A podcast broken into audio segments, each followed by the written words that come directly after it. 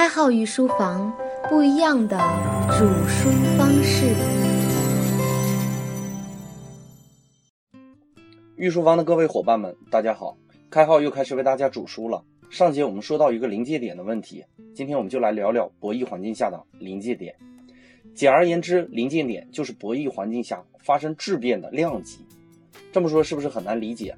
这个不能怪开号没有解释清楚。这话题要从牛顿他老人家说起。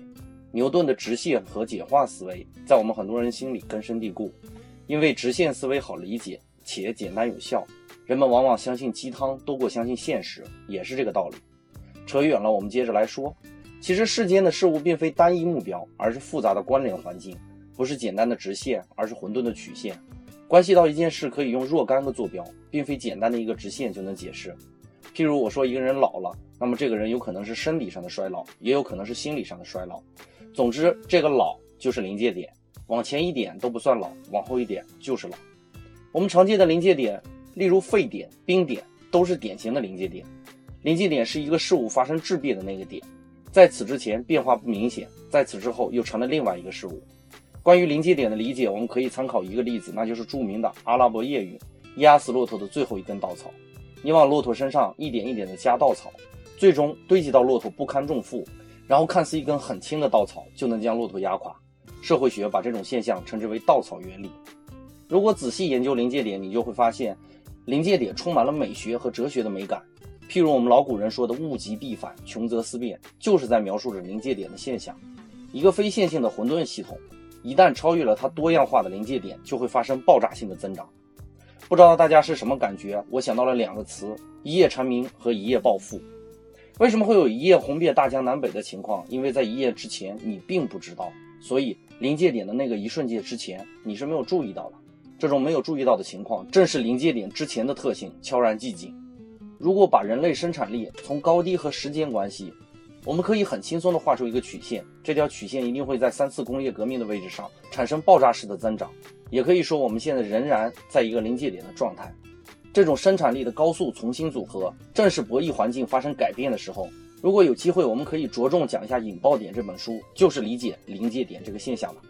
我们接下来讲一个故事：一棵大树上住了一群蚂蚁，它们只是挪了一块沙粒，它们只是挪了一块树皮。日积月累，蚂蚁越增越多，树渐渐地变得脆弱。终于有一天，一股风吹来，树轰然倒地。这就是著名生物学中的蚂蚁效应。这种复杂环境下的积累达成的质的变化，就是临界点。我们再来看一个著名的多米诺骨牌实验。哥伦比亚大学的物理学家怀特海德曾经做了一组骨牌，共十三张。第一张最小，还不如一个小指头的指盖大，但以后的每一张都比前一张大一点五倍。这个倍数是根据一张骨牌倒下，恰巧能推倒一个比它大一点五倍的骨牌而选定的。最大的一张，也就是第十三张骨牌，已经接近于扑克牌大小了，厚度相当于扑克牌的二十倍。按照合理的距离放好，推倒第一张指甲盖，然后产生的连锁反应，最后推倒那张骨牌释放的能量，竟然是第一张骨牌被推倒的能量的二十亿倍。有人给怀特做出推算，如果怀特做出来第三十二张骨牌，将高达四百一十五米，这张骨牌将比美约纽约帝国大厦还要大一倍。我们上节讲过，另辟蹊径绝对是最好的找到临界点的方法，从而引爆事件，产生质的变化。我们再来讲一个现实里的例子：一个女孩，她被好多男孩喜欢，这些男孩为了这个女孩争风吃醋，相继的对女孩好，女孩当然不厌其烦。最后这些男生都没有机会再得到这个女孩的青睐。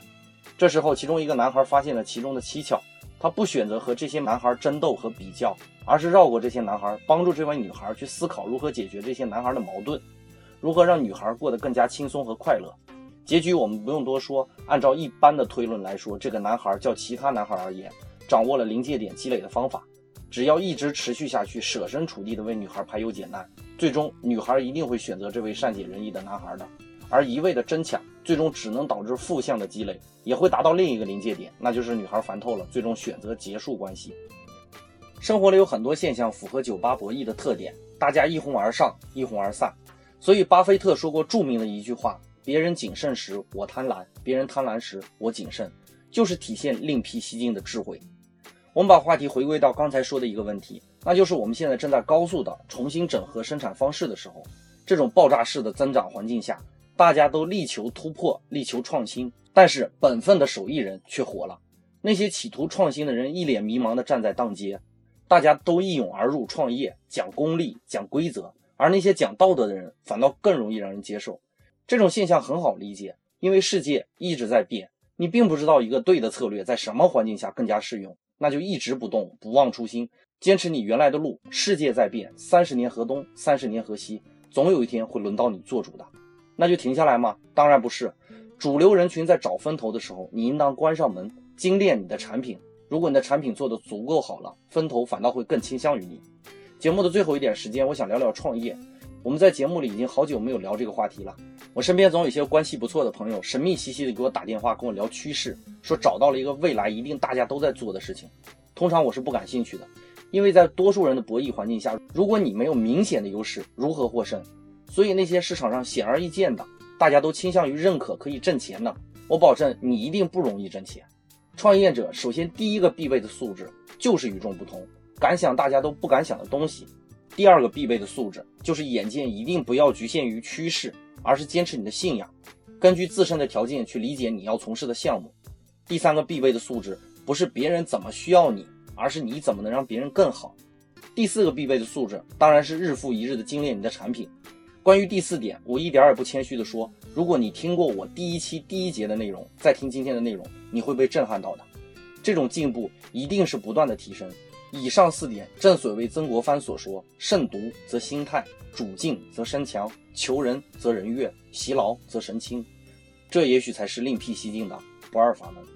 本节的内容就播讲到这里，感谢大家收听，伙伴们，我们下节再见。